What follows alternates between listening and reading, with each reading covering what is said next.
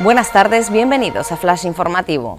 Un grupo de migrantes alojado en las raíces se revela. La estrategia del Estado confronta con las aspiraciones de quienes se suben a una patera en busca del llamado sueño europeo. Ayer, 50 magrebíes se querían ir del antiguo cuartel militar por las supuestas malas condiciones. El presidente regional ya ha advertido de que la comunidad autónoma se va a revirar contra el gobierno si quiere que todos los irregulares se queden en las islas.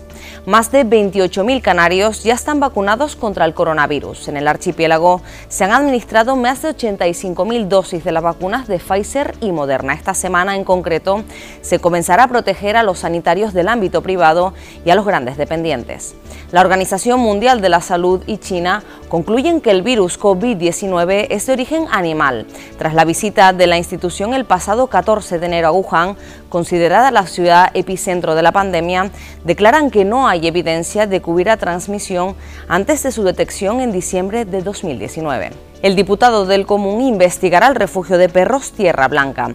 Representantes de asociaciones protectoras trasladan a Rafael Llanes las lamentables condiciones de los canes del centro ubicado en Fasnia que gestiona el Cabildo después de que se difundieran las imágenes de los animales completamente empapados por las fuertes lluvias que la semana pasada afectaron a Tenerife. Más noticias en diariodeavisos.com.